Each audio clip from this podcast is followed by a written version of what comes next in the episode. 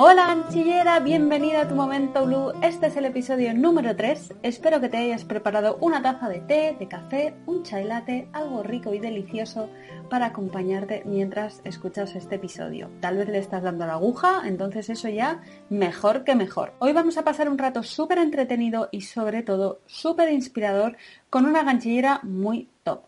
¿Sabes quién es Laura Carmona? Bueno, tal vez si te digo su Miu te suena más, aunque bueno, Laura, ¿quién no conoce a Laura?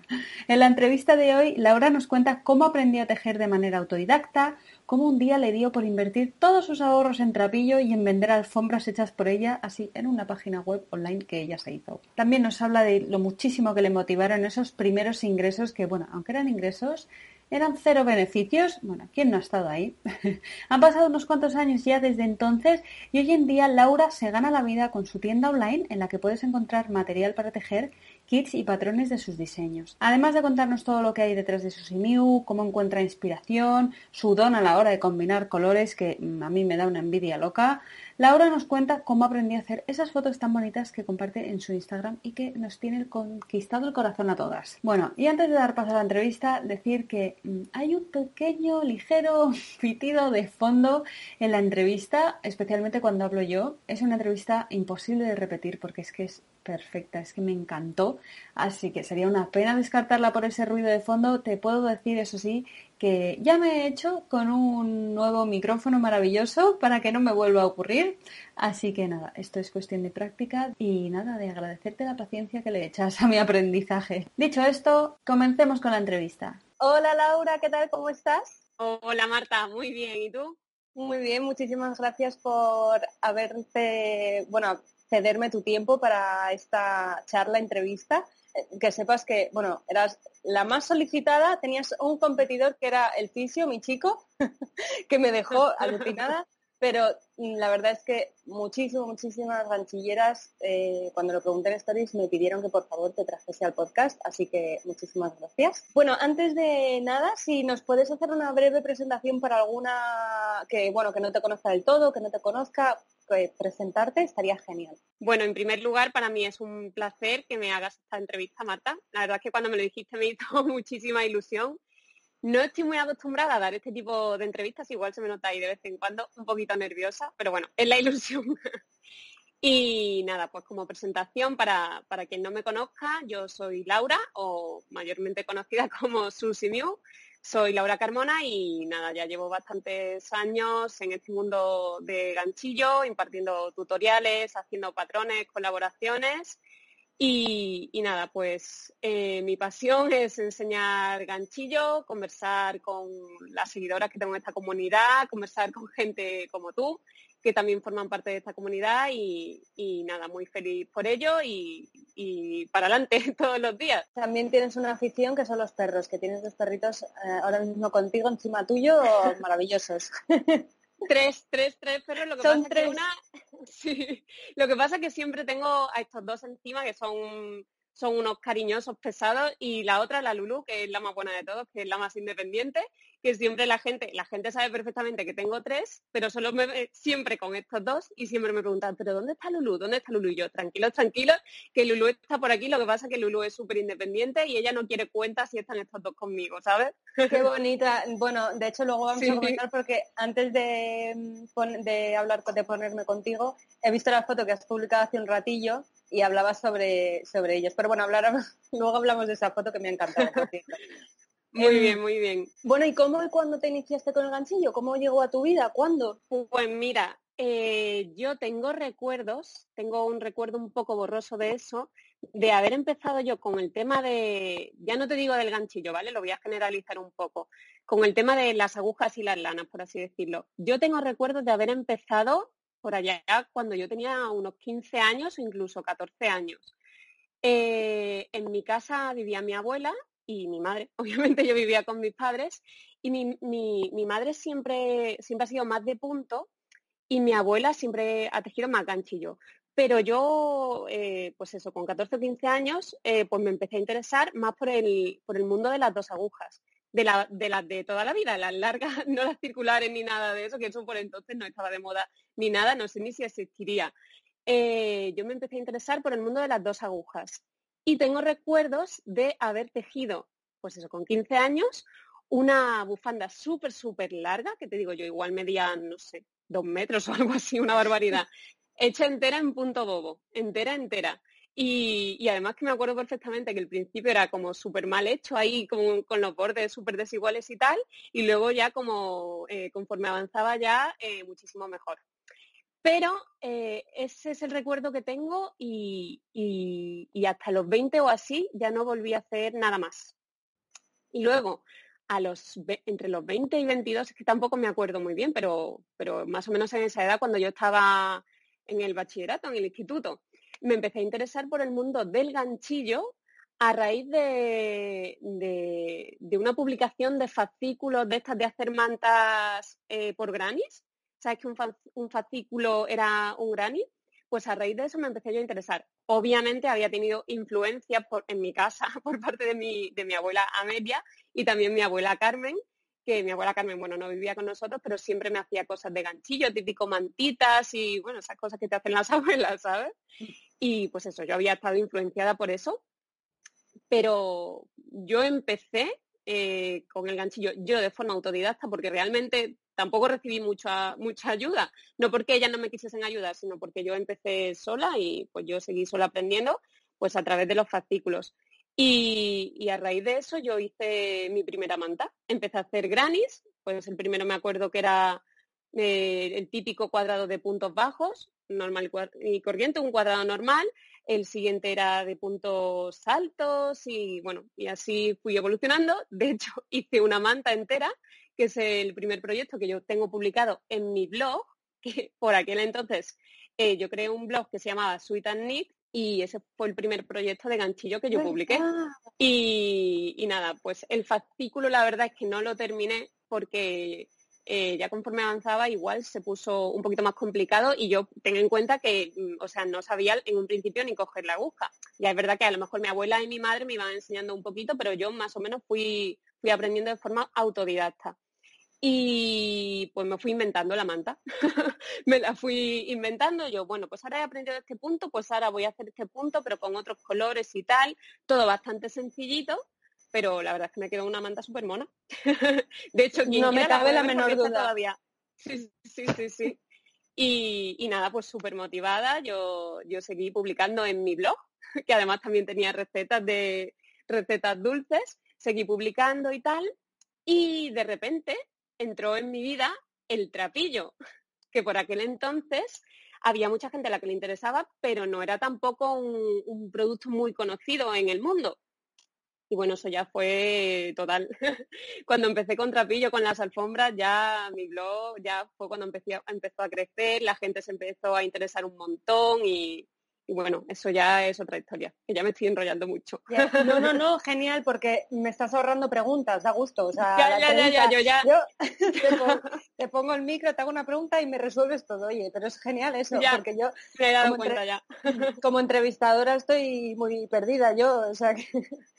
bueno, y es verdad, el tema de las alfombras, claro, te iba a preguntar, entonces las alfombras aparecieron antes que Susimiu, digamos. Em, ¿En qué momento?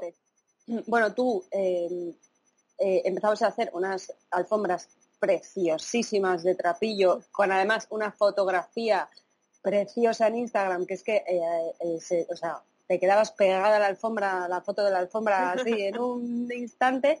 También hacías la famosa alfombra mm, de la carita de oso y que yo creo que han sido iconos que, han marcado mucho la imagen de, de al, al, principio. ¿En qué momento nace Susimiu? Pues desde que empecé hasta que nació Susimiu como tal, pasó un tiempo. Yo, de hecho, como te comentaba antes con el tema del trapillo, pues eso, yo empecé con el trapillo y con el trapillo fue con lo que realmente yo emprendí, ¿sabes? Yo ya creé eh, un negocio online, o sea, no me dedicaba solo al blog, ya, bueno, a ver, realmente con el blog estuve una temporada sin ser negocio. ¿No? Yo publicaba recetas y publicaba también patrones y, cositas de esto de trapillo. Eh, y nada, entonces con el tema del trapillo pues fui, fui empezando a tener más seguidores y más gente interesada y tal. Y yo hacía mis diseños de alfombras con el trapillo que era súper malo, era un trapillo horrible de una calidad horripilante. Vamos, Suele pasar. era horrible. Y ahí es donde tú empezabas a, empezaste a, perdón, te voy a interrumpir, probablemente ibas a, ibas a esto, a, vender esas alfombras personalizadas. Ahí es como empezaron tus primeros ingresos. Exactamente. Yo empecé en primer lugar a vender las alfombras que yo hacía, que realmente no ganaba ni un duro, ¿eh? porque yo el trapillo lo compraba en una tienda de trapillo que había en Córdoba, bueno, que es una tienda como, era una tienda súper bueno, era y es, porque todavía existe, una tienda súper tradicional, pero que no sé por qué, pues también tenía trapillo, porque ya te digo que por entonces era muy difícil encontrarlo. Yo compraba el trapillo súper caro, hacía las alfombras, las vendía por cuatro duros y, pues eso, no ganaba nada, pero yo súper emocionada por hacer mis ventas online, que por aquel entonces era como una maravilla, yo súper emocionada por todo. Y, claro, pues a raíz de eso yo me decía, bueno, pues, eh, ¿y si empiezo yo a comprar el trapillo eh, más barato para poder yo vender las alfombras y ganar un poco más de dinero? Y ahí fue realmente cuando emprendí. Pues como loca empecé a buscar proveedores y tal, me costó la misma vida y, nada, pues ahí empecé yo, me hice autónoma, súper joven, y empecé yo a comprar, a hacer mis primeras compras de trapillo, poquito al principio y tal. Y ahí fue en ese momento, Marta, cuando di yo el paso de Sweet and Neat a Sushi Mew, cuando realmente fue cuando yo creé mi tienda online, donde ya vendía las alfombras terminadas y el producto para hacer las alfombras. Ese fue el comienzo de Sushi Mew. O sea que fue un renacer. Te hiciste autónoma, tenías tus propios hilos, tus diseños, empezaste a venderlos y le pusiste el nombre que se merecía, ¿no? De bueno, esto es, esto ya, esto ya es serio. ¿Y de dónde viene, de dónde viene el nombre de Susi ¿Qué quiere decir? Pues, mira, me lo preguntan una barbaridad y de hecho siempre que me lo preguntan yo siempre le digo a quien me lo pregunte, al final me voy a tener que inventar una historia más interesante porque realmente el nombre no viene de, de nada. Yo recuerdo que cuando yo hice la página web y tal, eh, yo estaba con mi padre, que siempre me ayudaba un poco con el tema de ordenador y tal, y yo le decía, pero papá, y ahora tengo que ponerle yo eh, por el tema del hosting y tal, de comprar el dominio, y yo le decía, yo tengo que ponerle hasta un nombre, pero no quiero ponerle el nombre Sweet and Neat porque aparte de que sea un poco complicado de escribir y de, y de nombrar, pues yo quería darle como una nueva imagen y yo le decía, no sé qué nombre ponerle y es que se lo tengo que poner hoy venga, vamos a hacer como una lluvia de, ideas y, a ver qué surge. Y nada, pues haciendo combinaciones de nombres. De esto, pues que cierras los ojos y dices el primer nombre que se te viene a la cabeza, pues a mí se me vino ese. Así, literal. O sea, no viene de absolutamente nada. ni me llamo Susi, ni tengo gato, ni Ya, claro. Yo al principio, yo al principio pensé que es que te llamabas Susi, bueno, Susana. Al principio, o sea, mm, al principio de los principios. Y bueno, a mí me parece una historia preciosa con tu padre mano a mano, es que lo, visualizo total ahí, de estoy empezando a emprender, mi padre me está ayudando con esto, me parece preciosa, no tienes que inventarte la historia. Sí, sí, sí, pues así fue. Pues vamos, a día de hoy, que ya llevo un mogollón de años, muchísima, muchísima gente me llama Susi. Pero vamos, yo encantada, ah. es como mi segundo nombre. a mí, a mí cuando me llaman Blue me encanta también, o sea que... Claro. vale, esos son los orígenes de Susi Mew que me parecen preciosos, maravillosos, que además son, yo creo que es, eh, ¿cómo se dice? Eh, pueden inspirar muchísimo a alguien que pueda estar pasando por esta primera fase, sea de ganchillo, ¿no? ¿no? De los comienzos, de todo empieza de una manera, no es del día a la mañana, ¿no? Sino que hay una hay una serie de pasos y cosas que van ocurriendo y mucho trabajo duro por detrás, porque bueno, el trabajo que tenías entonces era grande, el que debes tener ahora ya no me lo puedo imaginar. Entonces vamos a pasar a la actualidad. claro, yo tenía aquí puesto en cuando te diste cuenta de que el ganchillo no era, no era un hobby, sino una empresa. Ya nos lo has dicho más o menos. Eh, quería resaltar una foto que has puesto en stories, uy, en Instagram, esta semana creo que ha sido, sobre en el momento en el que llamas a Susimiu tu empresa. Y hablas de cómo te, cuesta en algunas ocasiones ponerte en el lugar de, la empresa, como que tú, Instagram, por un lado es como que eres Susimiu, es, es tú, eres tú al final, pero sí que al final estás vendiendo productos, estás vendiendo mm, patrones y, tienes que tener un, lado de, de, venta de empresa, de funcionamiento de empresa, y me gustaría que hablases un poco a lo mejor de cómo gestionas eso y, bueno, ahora, mira, ahora estoy hablando yo, ¿eh? Porque, habla, habla. ¿Y cómo es esa la transición, el momento en el que tú decides llamar empresa a tu negocio? Porque yo personalmente no es algo que a mí me resultase fácil en su momento y no sé si, si para ti ha sido fácil o, cómo gestionas todo esto. Pues mira, voy a empezar por tu, por tu última pregunta, porque además siempre me, han hecho esa pregunta varias veces y siempre tengo una anécdota que cuento, que además le tengo mucho cariño a esa anécdota, porque, bueno, yo, eh, eh, como te he contado, hice la transición de Sweet and Knit a, a Mew cuando yo empecé a vender. Entonces, para mí fue ese momento en el que yo pasé de utilizar el ganchillo y el trapillo para aquel entonces como hobby para convertirlo pues en mi negocio, en mi negocio de vida, a lo que yo me dedicaba al 100%, aunque por aquel entonces no tenía nada que ver con ahora. Y bueno, yo acababa de terminar la, carrera y yo estaba en el verano de, eh, pues de ese último año de que yo acababa de terminar la carrera. Y yo había estado trabajando en algunas cosillas familiares con, con mis padres y tal, pero yo quería tener un trabajo súper creativo porque yo siempre he sido súper creativa y bueno, pues yo la verdad es que en lo que estaba trabajando no me llenaba mucho pero yo tenía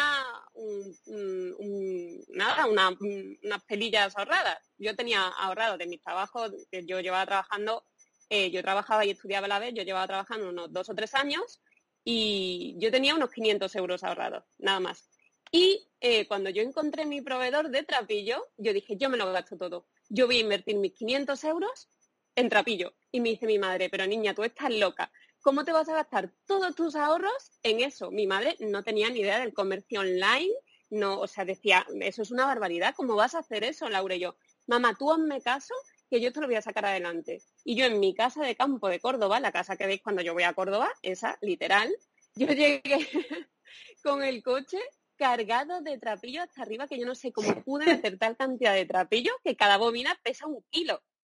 Bueno, pues eran cientos de bobinas que por entonces estaba muy bien de precio, todo decirlo, compré un montón con mis 500 euros y, las metí en casa descargando ahí con mi padre y con mi hermana y mi madre, madre mía, Laura, esto no lo vas a vender ni en dos años. Y yo, mamá, ten confianza en mí que ya verás que esto lo vendo. Bueno, pues así fue. Yo recuerdo que cuando creé la página web Susimiu, que me conocían poquísimas personas, eh, vamos, eran seguidores que me habían, que eran seguidores de Sweet and y yo los había transferido, por así decirlo, a Susimiu. ¿vale? Eh, pues me hicieron mi primera compra, como cinco días más tarde o así, y yo aluciné yo, mamá, por favor, que me han comprado dos bobinas de trapillo, que estoy súper emocionada, así, literal. Y, nada, pues no sé si fue el boca a boca o a través de Instagram, que por aquel entonces también estaba empezando un poco la plataforma, que todavía no estaba muy, muy avanzada y no había influencers ni nada del estilo. Eh, pues no sé, a partir de ahí, pues fueron creciendo las ventas y tal, y nada, yo me iba con mis paquetes a correos, me costaba el envío súper caro, no ganaba nada de dinero, pero bueno, yo súper emocionada y, evolucionando. Y bueno, pues eso fue mi comienzo así un poco empresarial. Y, nada, Susimiu eh, ha ido evolucionando con el paso de los años. Eh, llevo ya aproximadamente con mi página web susimiu como tal, punto es. Llevo alrededor de seis años cinco o seis años, ahora mismo tampoco te sabría decir exactamente. Y bueno, pues la evolución ha sido bastante grande económicamente. Ahora, mm, pues, eh, bueno, pues he pasado de tener una venta mm, semanal o mensual, no sé, a, muchísimas más, a cientos de ventas. Eh, pero lo que yo no quiero que, se pierda de Susimir, que para mí es muy importante y siempre le hago muchísimo hincapié a la gente para que lo tenga en cuenta, es que Susimiu soy yo. O sea, soy, soy yo como persona. Eh, a mí me encanta hablar con la gente de tú a tú. Eh, si, a mí me hablan a mi cuenta de Susimiu en Instagram o a mi cuenta de Facebook o por mail, yo no sé si la gente eh, espera hablar con, una secretaria o con alguien que esté al teléfono. No, siempre van a hablar conmigo. Realmente soy yo siempre quien, quien atiende todo. Todo, lo todo absolutamente lo, lo hago yo y no quiero que la marca pierda ese carácter personal que para mí es tan, tan importante. Porque en el momento en que, en que esto pueda pasar a convertirse a una, a una empresa no personal, o sea, pierde, pierde para mí la esencia de cómo yo empecé y de todo. ¿Sabes? Por eso siempre hago mucho hincapié en mis fotos, siempre escribo tanto, quiero que la gente me sienta cerca a mí como persona y que, sepan que su simio realmente soy yo. Mucha gente, una de las preguntas que he recibido mucho era si, si trabajas sola o si tienes a alguien, alguna persona que te ayude, que trabaje contigo para ti que gestione algo del negocio. En cuanto a tema de logística, obviamente sí, tengo ayuda. Eh, hay un almacén aparte. Yo no, guardo todo el material aquí en mi casa porque si no sería una locura. En cuanto a tema de logística, sí tengo un equipo que hace los paquetes y los envíos. Eh, luego, con respecto al resto de, de, aspectos, como puede ser pues, lo que te comentaba antes, contestar a los emails, la gestión de la página web, la creación de la página web, todo desde cero eh, el contacto con proveedores, el contestar eh, todas las redes sociales, la toma de decisiones, a todo eso es a lo que me dedico yo diariamente. Es decir, solo tengo ayuda en el tema de logística. ¿Y estás muy segura de esto? ¿No crees que en algún momento vas a delegar alguna de, estas partes, como por ejemplo atender el correo electrónico? sería un sueño, sería un sueño. Yo es lo primero, antes, antes que la tienda, me parece, a ver, creo que fue el correo electrónico, porque, porque me daba mucha pena, por un lado, en realidad, no atenderlo, porque al final es que no podía y, y, me, y, lo, llevaba, lo llevaba un poco cuesta arriba. Yo, mi, mi, trabajo, o sea, a lo que dedico más horas al día, sin duda alguna, es a contestar mensajes, que me encanta, ¿eh? que me encanta contestar mensajes y como te decía en tu pregunta anterior, me encanta estar en contacto directo con la gente y la gente que habla conmigo sabe que soy una persona súper cercana y me pueden preguntar cosas de ganchillo, de lo que quieran, o hablarme de su vida y contarme sus penas y sus alegrías, si quieren.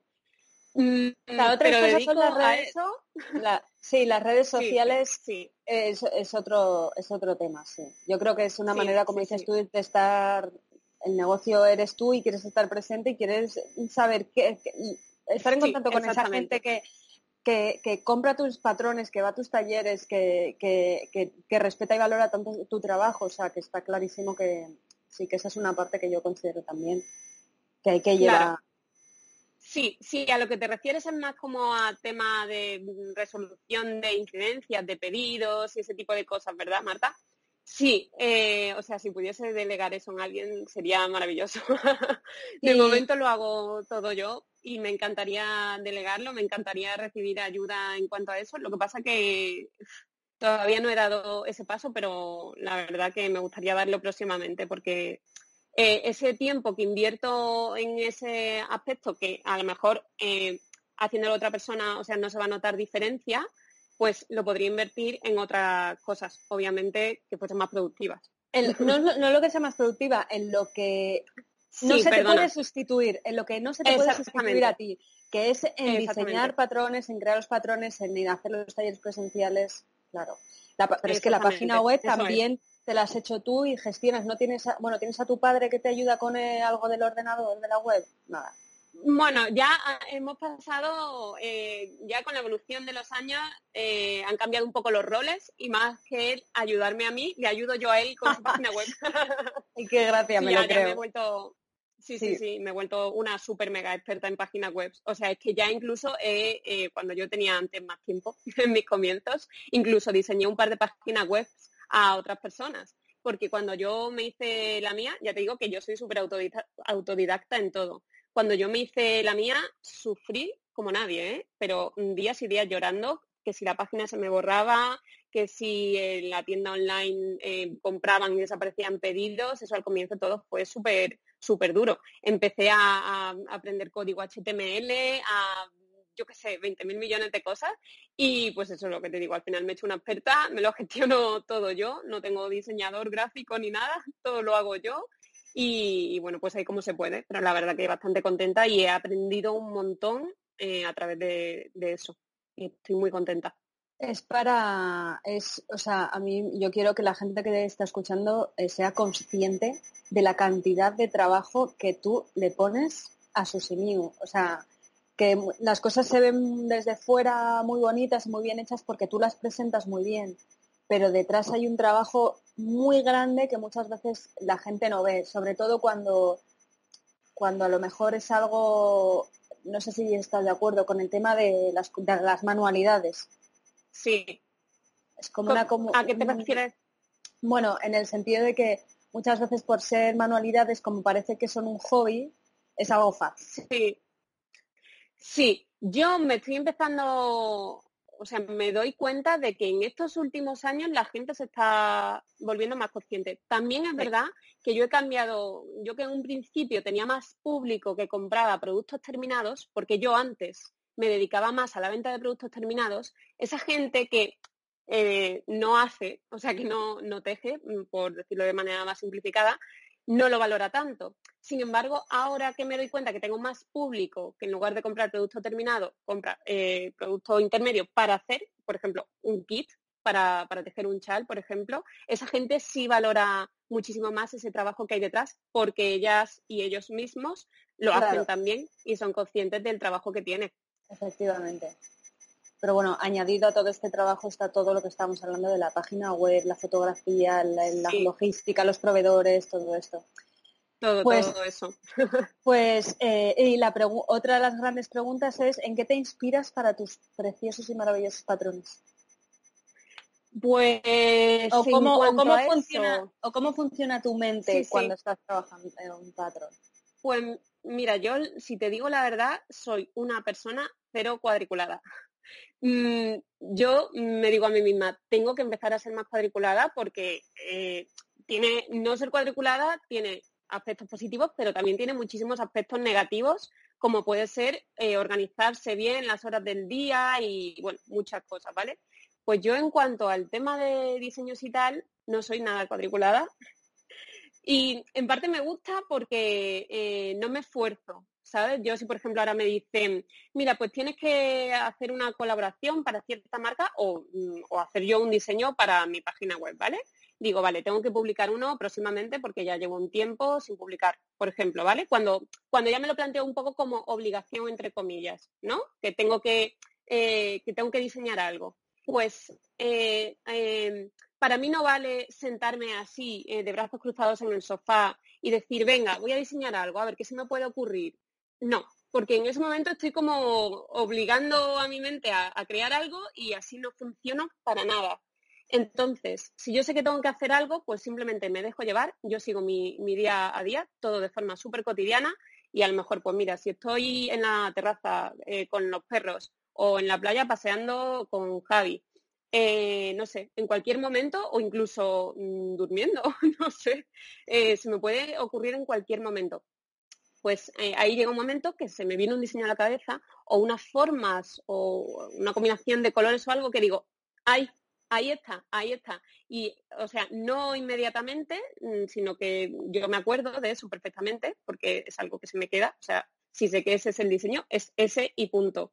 Y entonces luego ya viene como la parte más técnica, que es intentar llevarlo a cabo, porque hay veces que se puede y otras veces que no. Entonces, una vez ya tengo esa idea que ha surgido de forma mm, totalmente aleatoria en mi cabeza, que no me he puesto a pensarla de un modo concreto, una vez tengo la idea, pues ya eso, ya pues empiezo a tejer, empiezo a probar las formas, ya si acaso me hago algún que otro boceto y tal, y, y mira, pues si sale maravilloso. Muchas veces pienso en una cosa que me lleva a tejer algo que luego a lo mejor es otra cosa totalmente diferente, pero que es maravillosa también. Y así es como funciona mi mente, de forma totalmente o sea que es, mm, es cuadriculada. Es más, bueno, yo creo que la creatividad eh, es, imposible, como dices tú, obligarla. O sea, la creatividad viene cuando viene y se va cuando se va. Así que hay, el momento menos pensado. Claro, a lo mejor sí que hay cosas que se pueden hacer para llamarla, como eso que estabas diciendo, de ir a un paseo con tu chico, o con los perros, o yo qué sé, mm, pues eh, liberar un poco la cabeza, sobre todo alejarla a lo mejor del ordenador y todas estas cosas, para que, para que venga. Entonces, igual...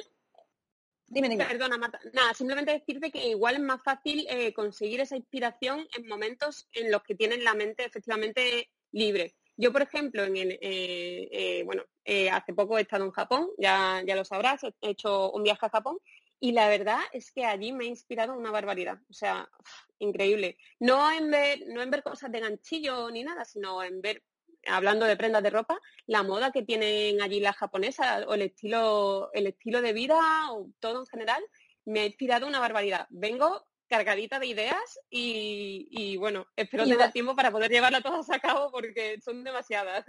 Y van a tener, entonces vamos a ver dentro de poco en Sushi New algo que va a tener aire japonés o no, en realidad son inspiraciones que te vas a eh, traer. Depende de con qué ojos lo mires, puede tener algún aire japonés, sí. O sea que, y entonces eres más de fallo error, fallo error o te salen los proyectos ni a la primera? Esta es una pregunta que estoy haciendo. Eh, soy bastante de fallo error. Sí, sí, hago y deshago muchísimo, más de lo que la gente se imagina. Bueno, tengo una cantidad de, proyectos empezados y sin terminar, de diseño de mi cabeza.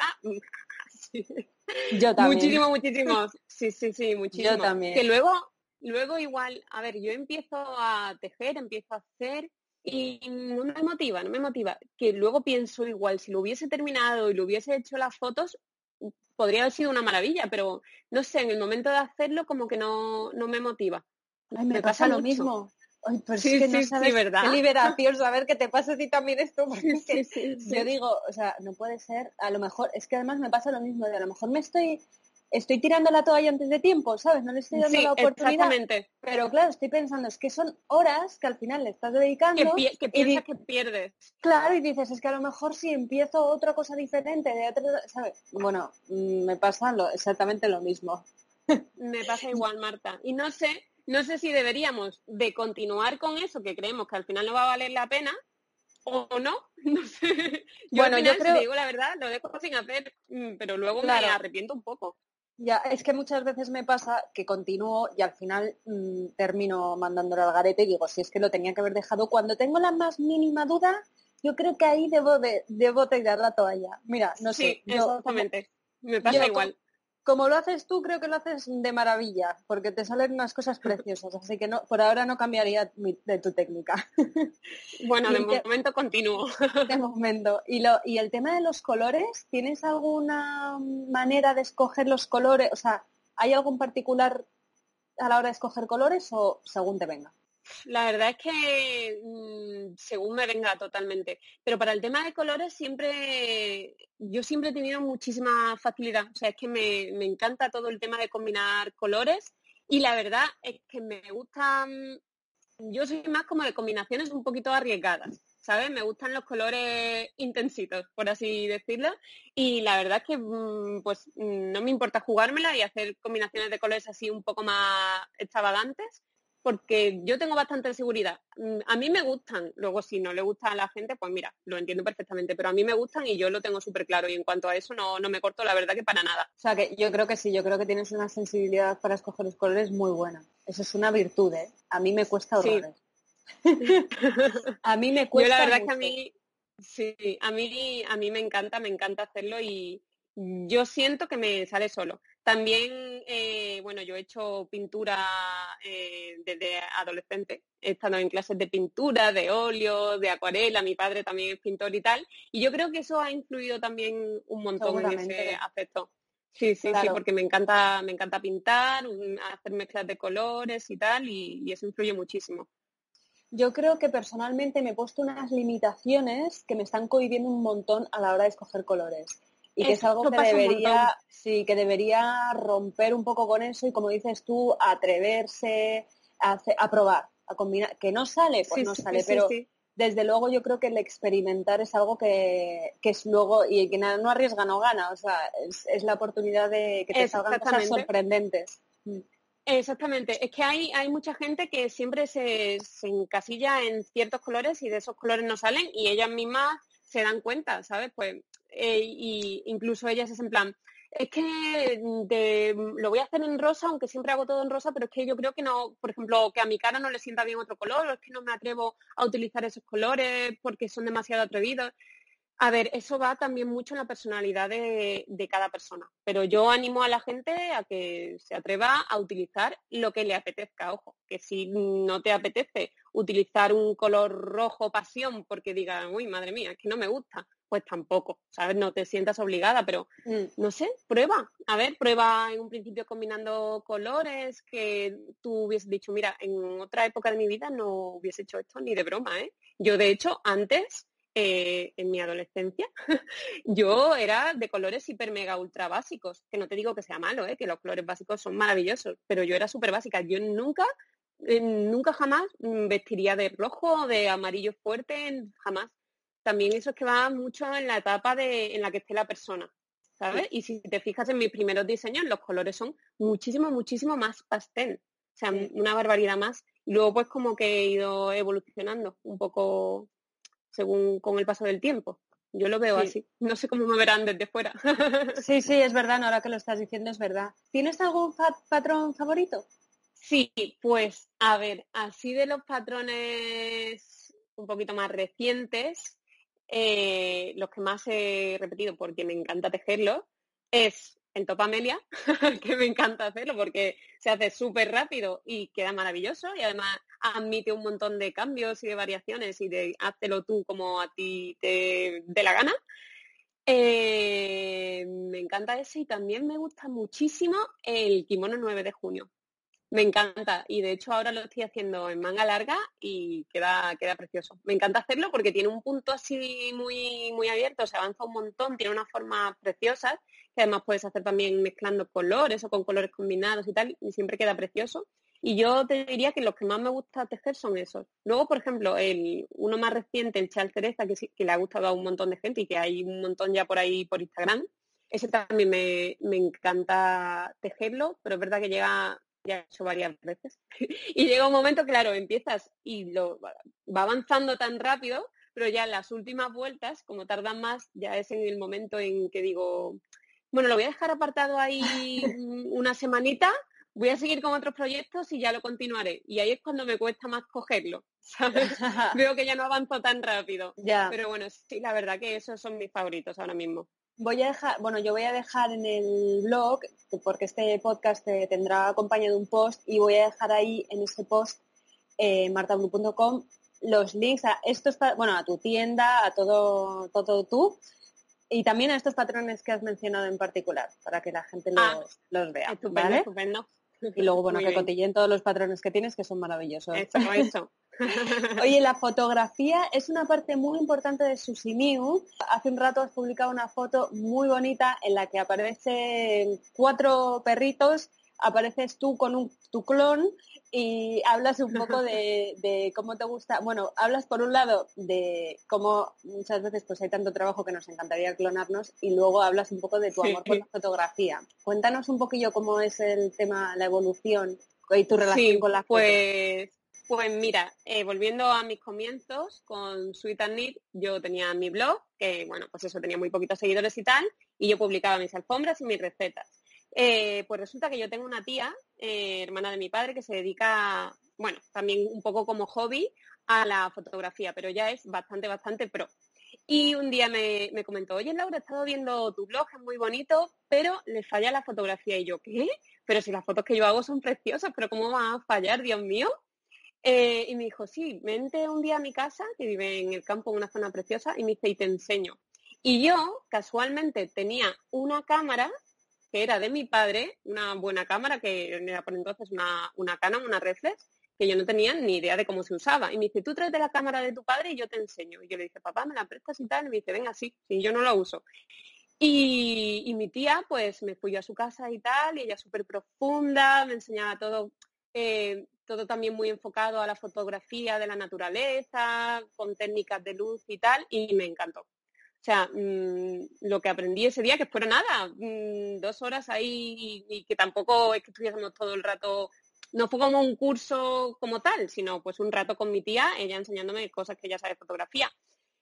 Y ella, ella no me volvió a enseñar nada más. Ella, o sea, hablamos obviamente de mi tía y tal, y, y sigue mis avances y eso, pero ella no me ha vuelto a enseñar nada más. A raíz de, ese momento, que era cuando yo tenía Sweet and pues fui yo un poco probando con la cámara, pues eh, también mirando algún que otro tutorial de internet, técnicas de luz y tal, y poco a poco con los años pues he ido, he ido evolucionando. También me, he comprado otra cámara un poquito más profesional y tal, y la verdad es que a mí la fotografía me encanta. Para mí es una parte súper esencial de Susi Mm, de hecho, yo le debo de agradecer, o sea, le tengo que agradecer al tema de la fotografía el éxito que tuvo mi cuenta de Instagram en cierto momento porque yo creo que lo que más destacaba era la fotografía. Eh, Instagram al final consiste en eso, mm, funciona a través de los ojos. Si te gusta esta fotografía, te vas a la cuenta y le vas a dar a me gusta y le vas a dar si acaso a seguir, ¿sabes? Entonces yo creo que ese es un aspecto súper importante. Y a raíz del tema del de, eh, interés por la fotografía y tal, pues también me empecé a interesar, también teniendo que ver eh, con el diseño de la página web, por la edición fotográfica que ya he descubierto que es eh, mi segunda pasión. de verdad, me encanta, me encanta. yo trabajo con el Photoshop y bueno, como decía en la foto que publiqué ayer, creo que fue, como decía en la foto, no soy muy, muy pro utilizando el Photoshop, estoy aprendiendo yo, de hecho voy aprendiendo cosas día a día, pero me, encanta toquetear. Para mí es un videojuego, eh, voy cambiando las fotos, digo, mira, me voy a hacer esta foto que yo salga aquí, aquí, aquí aquí, y pongo a 10 perros, por ejemplo. Y luego me lo paso pipa poniendo perros, me río, se lo enseño a Javi, yo mira, que he puesto a Alvin por aquí, a Lulu por allá, me he duplicado a mí, bueno, esas tonterías que al final no sirven de nada, pero bueno, te lo pasas bien. Sí, sí, son divertidísimas. Yo la primera vez que vi al perro ahí duplicado hace... ¿Ah? Y esto qué gracioso, digo, me parece súper original. Yo creo que yo creo que le das un toque muy divertido y, y, genial, desde luego. Eh, yo creo, bueno, me gustaría, no sé si nos dices la cámara que utilizabas cuando comenzaste y la cámara que utilizas ahora, porque es la típica pregunta que yo me haría si te estuviese escuchando? Bueno, pues a ver, si te digo la verdad, la cámara que utilizaba en el super comienzo es que ni me acuerdo. Yo sé que era una Canon, eh, no la de mi padre, ¿eh? la que yo tenía mía propia, era una Canon, la típica compacta que te llevaba para salir por ahí de fiesta, ¿sabes? Cuando eras adolescente y que te hacía fotos pues ahí con tu flash por la noche y tal, una cámara súper mega básica. Al principio yo hacía con esa que, bueno, no estaba mal, mm, pero para mi tía sí tenía que mejorar. y luego la cámara de mi padre, sí, hombre, la verdad es que era muy buena cámara, era una, era una, una Canon EE 50D. E o sea, ya eran cosas mayores. Hubo un salto muy grande de utilizar la compacta a utilizar la reflex 50D, que era, bueno, era, era 50D reflex, pero bastante antigua y he estado con esa cámara hasta hace poco, realmente. O sea que le, he sacado bastante partido porque me compré la última que tengo, que es una 6D, hace un año. Me la compré un año o si acaso dos años. Y entonces pues con la 50 de, de mi padre he estado bastante tiempo. Que yo lo que le digo a la gente cuando me pregunta sobre el tema de cámaras y tal, porque quieren empezar a hacer sus fotos ya curradas y eso, yo le digo que no se centren tampoco en la calidad de la cámara, que no es lo más importante, que de hecho ahora mismo eh, con cualquier teléfono móvil te puedes mm. hacer una pedazo de foto, que lo importante es la esencia de la foto, mm. que si además dispones de un buen equipo, pues mira, ese valor eh, añadido que tienes en la foto, pero que tú en un principio mm, puedes eh, hacerlo con tu móvil sin problema alguno, que lo importante es la esencia, la composición de la foto que transmita algo al, espectador de la foto, no solo la cámara, que la, cámara no deja de ser un valor añadido, y la luz, exactamente. Una buena luz con un móvil de ahora, es verdad que y la composición, yo creo que son las, sí, las claves. Eso es, completamente cierto. Y bueno, tu tía ahora que dice de tus fotos, eh, aquí es cuando el, el, ¿cómo es? El aprendiz supera al maestro. No, no, no, yo nunca le voy a superar a ella. Además tenemos un estilo, un estilo muy diferente. Ella es muchísimo más pro, ella tiene un pedazo de equipo y bueno, ella principalmente hace fotografía de, naturaleza, de exteriores y tal. Yo me centro un poquito más en fotografía interior, bueno, cuando viene a ser de decoración, las que veis aquí en mi casa y tal, y de exterior, bueno, tampoco lo llamo, no, no lo llamo fotografía profesional. Realmente las que me hago en exterior, que son de prendas de ropa, ni siquiera me las hago yo, que me las hace Javi. las de casa, en casa siempre, siempre me pongo yo mi trípode delante y con mi, con mi móvil, con una aplicación para la cámara, le doy yo a la foto y tal. Pero las de exterior siempre, siempre me las hace Javi, que ya más o menos, pues mira, lo tengo enseñado en ese aspecto. Sí, sí, no, su tiempo que su tiempo no llevo y tal, pero lo de la luz y eso sí que lo controlo yo y a él pues lo, lo pongo y él le da, le da el botón y bueno, la verdad que también tiene gusto para tomar algunos enfoques, que si por allí, que si por allá. Me dice, venga Laura, en movimiento, vamos a hacer las fotos en movimiento. Porque yo siempre digo, Javi, que no quede muy estático, que, parezca natural, ¿sabes? Y él siempre, venga, en movimiento, en movimiento. Nos lo pasamos muy bien, la verdad, cuando salimos a hacer fotos.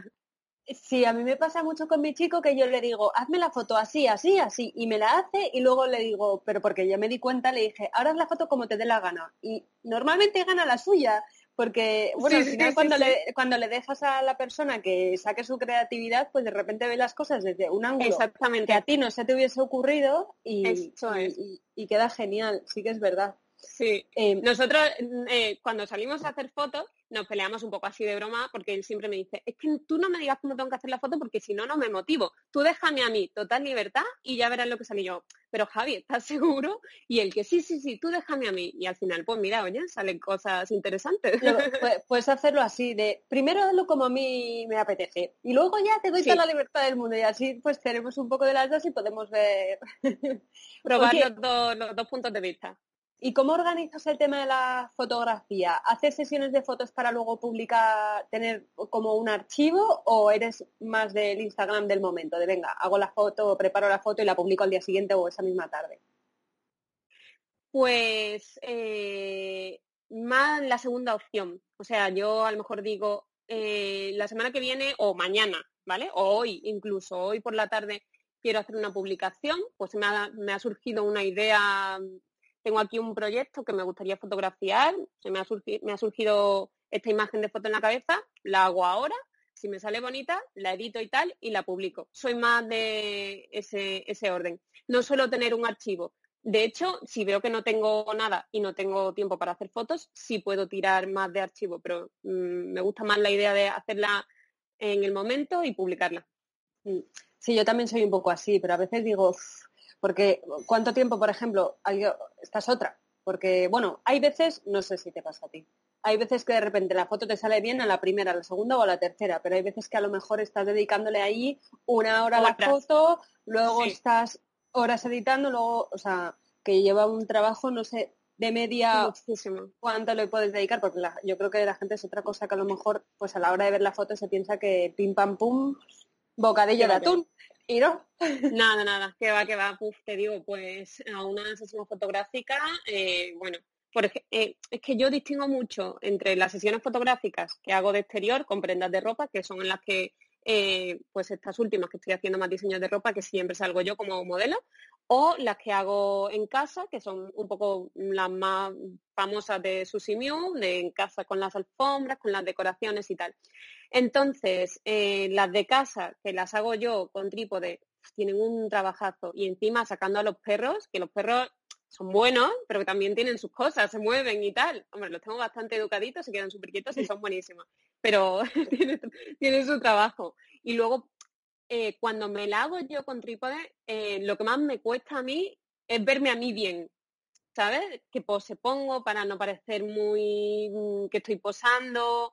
O sea, la foto en sí a lo mejor me puede gustar, pero al ponerme yo digo, esta no me gusta, esta no. Entonces eso es un poco malo, porque al hacértela tú y vértela tú dices, venga, pues esta no, esta no, esta no. Hasta que encuentras una, pues son 300 mm, fotos y a lo mejor eh, ya llevo tres horas con esa foto ahí metida, ya se me ha ido la luz, ya mm, todo va fatal y al final tengo que elegir una de las que he hecho. ¿Sabes? Eso es lo que pasa. Y sin embargo, eh, me lo paso mucho mejor cuando salgo con Javi a hacer fotos de prendas de ropa, porque bueno, además de estar mm, en el campo, que es otra de mis pasiones, eh, pasear por el campo y hacer senderismo, que lo pasamos pipa porque además vamos con los perros y tal, pues no sé, me resulta más fácil porque al final el, objeto principal eh, soy yo y no tienes que pensar tampoco en el resto de la foto y la composición, sino que eres tú, te vas moviendo y tal, y es un poquito más fácil, ¿sabes? Y la luz exterior igual también es un poquito más fácil de, captar, más que la interior. Sí, pillando atardeceres y luces bajas, ¿no? Me imagino. Sí, pues. Sí. yo siempre, yo siempre lo he dicho y siempre se lo digo a Javi y yo para mí siempre mm, lo tengo muy presente y es una de las cosas que me enseñó mi tía y que jamás olvidaré y que lo aplico siempre, que es la hora azul. La hora azul es bien o el momento del amanecer, cuando eh, todavía no ha salido el sol, ¿vale? Y hay como una luz muy leve, así como con tonos azulados y, verdosos, es en el amanecer que obviamente tampoco me voy a hacer muchas fotos al amanecer, no te voy a engañar. No, me voy a levantar a las 5 de la mañana para hacerme una foto. No me he visto todavía en esa situación. No te digo que pueda pasar en un futuro, ¿eh? Nunca se y, Eh, nunca se sabe. La siguiente hora azul, pues ya es al atardecer, que es justo, justo, justo cuando el sol se, se esconde. Pero es una hora muy delicada porque dura poquísimo tiempo. Porque es cuando el sol ya se ha escondido, no hay sombras, eh, la luz es muchísimo más nítida, no hay sombras, pero mm, corres el riesgo de que se haga de noche. Entonces, tienes 20 minutos para correr y hacer todas las fotos que puedas hacer con la mejor luz. Porque en el momento que pasan esos 20 minutos, sobre todo ahora en invierno, que hay muchísima, o sea, en verano la hora azul dura más, más tiempo, porque cuando se esconde el sol todavía queda, queda mucha luz eso en verano. Pero en invierno dura nada, dura súper poco y hay que aprovechar súper bien esos momentos para, sacar la foto, yo creo que con la mejor luz que pueda haber, porque es súper nítido. que hay, no te pueden imaginar la diferencia de las fotos que yo tengo de antes de ese momento y de después. Es abismal, de verdad. Por eso lo tengo mucho en cuenta y es una de las cosas que más valoro de haber aprendido de mi tía. La luz de la atardecer además es más cálida, es como, ¿no? A eh, diferencia de, la de la mañana, puede ser, que tiene un tono un poco más cálido. Mm. Sin duda alguna. Yo por la mañana también creo que puede salir la foto un poquito más quemada, se ven las sombras. Yo es que el tema de las sombras lo odio. Como se vean sombras es como, no quiero esa foto. Eh, sin embargo, por la tarde la luz es mucho más cálida, es más romántica. La, foto puede, puede mm, ser más, puede significar más para esa persona que la está viendo. Se pueden ver más cosas. Oye, yo que le doy muchas vueltas. Sí, no, claro, pero es importante, yo creo, transmitir esta idea de que no, de que no es, no es algo que se venga dado en cinco minutos, que aunque tienes muy buen ojo, eres autodidacta, aprendes rápido, o sea, le dedicas mucho tiempo. Y ahora que tienes el ganchillo y la fotografía como profesión, ¿qué te queda de hobby? ¿O lo sigues considerando un hobby? Eh, bueno, eh, yo lo sigo considerando un hobby. De hecho, tengo mis momentos de ganchillo por trabajo y tengo mis momentos de ganchillo por hobby.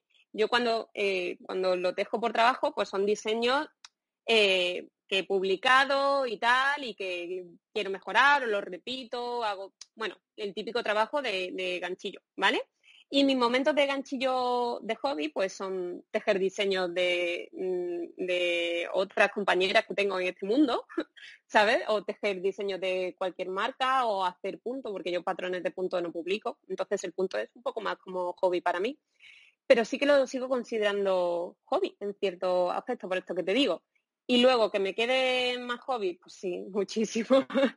yo soy una persona que no, que no se puede aburrir. Soy un poco hiperactiva. Muy apasionada. Sí, sí, sí, sí. Y además que me pasa, que no sé si es malo o es bueno, que cuando me gusta algo, me obsesiono y tengo que llevarlo muy, tengo que perfeccionarlo hasta el final. ¿sabes?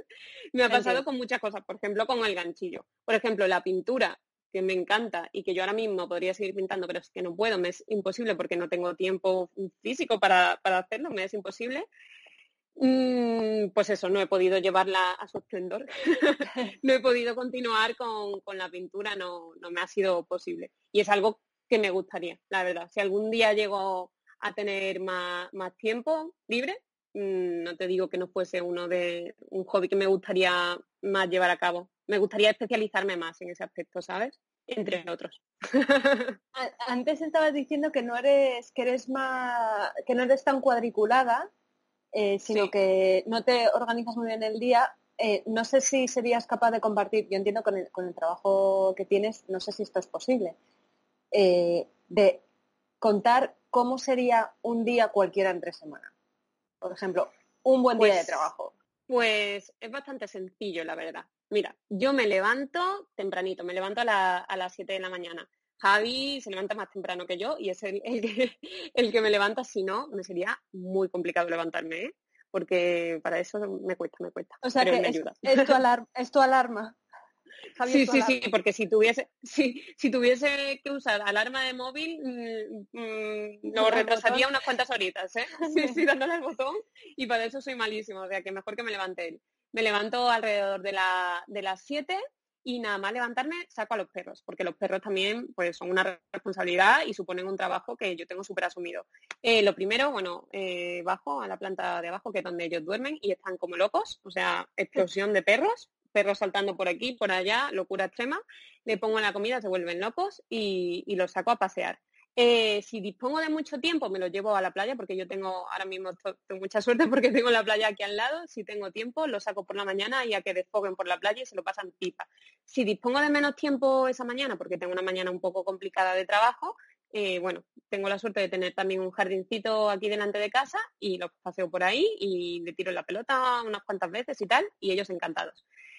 Eh, luego, mm, desayuno, y ya con el café en mano me pongo, abro el ordenador y ya me pongo a hacer gestiones. Principalmente eh, hago las gestiones de logística, ¿vale? De pedidos, pues a lo mejor si hay un error en ciertos pedidos, resolverlos, tal, me pongo en contacto con las clientas, me pongo en contacto con logística y tal. Es decir, lo primero de la mañana es la resolución de incidencias y pues eh, un poco gestionar todos los nuevos pedidos y todo eso. Eso me lleva unas cuantas horas no, no te creas que son unos pocos minutos. que ya haciendo eso, claro, igual ya haciendo eso, pues me dan las 12 del mediodía, ¿sabes? Yo trabajo todo desde casa y toda la mañana yo sola aquí. Eh, después de eso, pues contestar un poco mails eh, más personales, entre comillas. Eh, me refiero a mail de dudas, de este patrón tengo esta duda, de en este patrón tengo otra duda y tal, ese tipo de mails. Y también contestar eh, sobre todo a Instagram. Ahora mismo el correo de Facebook lo tengo más o menos suprimido, porque si no ya eran demasiados medios de comunicación. Entonces, principalmente el de Instagram, porque hay mucha gente que todavía me sigue escribiendo dudas urgentes sobre pedidos y sobre cosas que yo creo que es necesario contestar al momento por allí. Así que, mm, por favor, ruego que me lo escriban al correo electrónico, que es lo primero que yo gestiono. Entonces, lo siguiente es ponerme, pues eso, a trabajar con, Instagram, que la verdad que es bastante bastante trabajo, porque no son solo mensajes, también es contestar comentarios y tal. Bueno, de alguna forma estar activa en Instagram y contestar. Y después de hacer eso, o sea, todo el rato gestión de ordenador, que también incluyo pues tema de, mm, gestión de página web, de pedidos, de, pues no sé, de actualizar el stock de ciertos materiales y tal, todo lo que viene siendo gestión de página web. Cuando ya llega aproximadamente la una y media de la tarde o las dos, me pongo a hacer la comida. me pongo a hacer la comida como cualquier otra persona y, y nada, pues cocino más o menos, pues depende de lo que vaya a cocinar ese día, entre la una y media y las dos y media Javi llega a casa sobre las tres menos cuarto, comemos y recogemos entre los dos la, cocina y después de comer ya me pongo otra vez a, trabajar.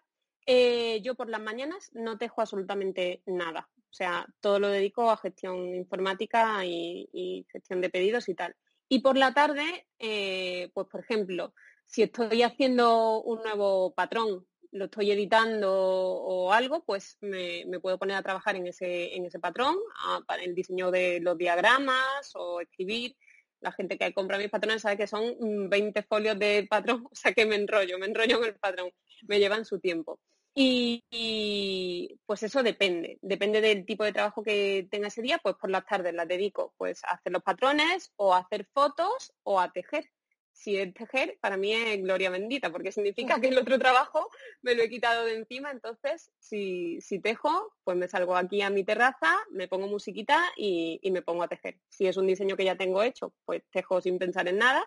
Y si es un diseño que tengo en mi mente en proceso, pues mm, sí que trabajo sin música porque me desconcentro. y entonces es con agenda delante, con bocetos y tal, y, y diseñando. Y eso, y con muchos hilos alrededor. Y luego por la tarde, ya por la tarde-noche, cuando, cuando empieza a anochecer, otra vez, eh, eso sí, siempre todas las tardes no falla, que salgo con los perros a la playa a pasearlos y ya pues si tengo que ir al supermercado a hacer cosas cotidianas, pues eso es lo que hago por la tarde y tal, o hacer recados y eso, todo por la tarde. Y ya nada, luego cenar y después de la cena ya sentada en el sofá y con Javi y con los perritos por aquí todos alrededor durmiendo encima mía pasando un calor de muerte. Eh, ahí mm, es cuando entra el momento del el ganchillo por hobby, porque por la noche, como ya quiero desconectar, eh, pues ya intento tejer cosas eh, que me vadan un poco de lo que he estado haciendo a lo largo del día, porque si no es como, uff, todo el día con lo mismo, ¿sabes? Pero mm, date cuenta que, o sea, me gusta tanto el ganchillo y el punto que mm, por la noche todavía tengo necesidad de, seguir con lo mismo, ¿sabes? Y, pero ahí es cuando, cuando desconecto un poco. haciendo otros diseños, claro, haciendo otros diseños o claro, por placer, pero intento siempre desconectar, no, no hacer cosas nuevas, no estar con el ordenador, te diría no estar con Instagram, pero muchas veces me es imposible desconectar de, Instagram, la verdad. Digo, bueno, a partir de esta hora no debo de usarlo. De hecho, tengo un avisador de límite horario. Y digo, cuando llevo dos horas 55, ya debo de parar. Me avisa mi Instagram. Ya llevas dos horas 55. Y yo, oh, Dios mío, ya llevo dos horas 55 hoy. ¡Qué barbaridad! Y, pero luego me lo salto siempre. Y al final por la noche pues siempre sigo contestando mensajes y tal que al final eh, con quien hablo por Instagram es que ya son amigas, o sea, ya con la gente que hablo normalmente es como si estoy hablando por WhatsApp, ¿sabes? Son amigas, me gusta hablar con ellas, que me cuenten. Y ese es un día normal, Marta, para mí. Bueno, está, está muy bien estructurado y me siento identificar en cuanto a que a la mañana la dedicas a cosas más de cabeza, bueno, bueno, crear patrones, pero como más técnicas, más pesadas. Exactamente. Y por la tarde está más dedicada a la parte creativa. Nada más, yo, yo mi, mi, cabeza normalmente funciona mejor por las mañanas que por las tardes en cuanto a sí, concentración, o sea, es que el ganchillo y esto es como más creativo y también lo prefiero de tarde. Sí, la parte, la parte de, por la tarde un poquito más, un poquito más relajada, un poquito más, ligera, creativa, Más ligera de mente. Sí, sí, por la tarde un poco, o sea, por la mañana más, más serio todo.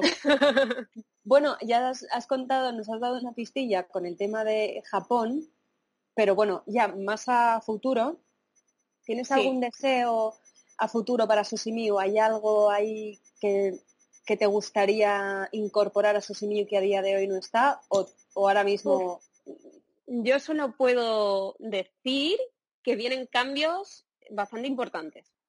Bueno. Ya todo está, no está encaminado de todo, pero ahí va cogiendo un ritmo y próximamente, es que no puedo decir nada, porque es todo muy sorpresa, pero vienen, vienen cambios gordetes. O sea, son cambios con respecto al modelo actual de Susimiu, va a venir algún cambio así gordete importante, pero ya está.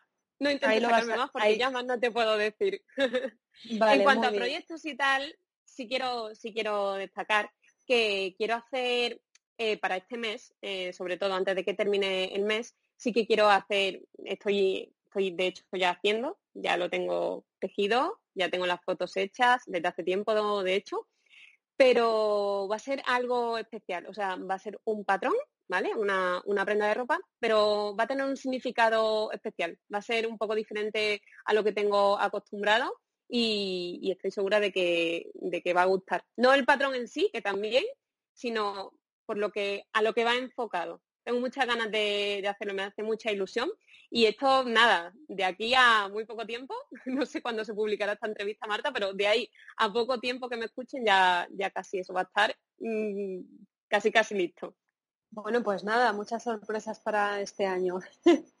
y por último, y mucho trabajo. Por último, em, bueno, después de toda esta experiencia que, llevas ya mm, con Susimiu, ¿qué consejo se te ocurre que le podrías dar a una persona que quiere convertir su hobby en una profesión? Pues, ¿qué consejo? Vamos a ver. Em, o que te hubiesen pues dicho a ti, por ejemplo. sí, sí que tenga desde el principio súper super claros sus valores, que los intente transmitir tal y como es esa persona eh, para emprender su trabajo, por lo menos así es como lo he hecho yo. Hay muchas formas de hacerlo, pero así es como va enfocado el mío, ¿vale? Yo me pongo pues en mi situación. Que tenga muy claros los valores que quiere que la gente tenga sobre, sobre esa persona, que los tenga muy claro esa persona y que tenga muy claro cómo transmitirlo y, nada, pues a esas personas que quieren emprender ahora, mucho ánimo, que nadie ha dicho que sea fácil, que la verdad que la vida te puede traer mm, más suerte en ciertos aspectos o, menos suerte, pero que si trabajas, si eres constante y si tienes súper claro todo y sobre todo pues eso, tus valores sobre cómo quieres que la gente te vea, yo creo que, se, puede, se puede salir adelante, siempre con mucha ilusión y teniendo claro qué es lo que quieres hacer, ¿sabes? Así que, pues, eso es lo que le puedo decir a esas personas. Y qué ánimo, que se puede. Qué para adelante. Pues un consejo genial. Laura, muchísimas, muchísimas gracias. Me ha parecido genial, súper interesante todo lo que nos has contado y espero que, bueno, que tú también te lo hayas pasado bien compartiendo. Yo la verdad que pipa, Marta, al principio estaba más nerviosa, pero luego me he ido relajando. Eh, ha sido una conversación súper fluida, me he sentido súper cómoda en todo momento y, y genial. Y espero que le resulte interesante a los oyentes. Seguro que sí. Bueno, voy a dejar yo, como había dicho, todos eh, tus contactos, eh, lo mejor es a través de Instagram, dirías, para seguirte la pista. Sí, sí. Bueno, tu página web y eh, Instagram. Sí, sí, perfecto. exactamente.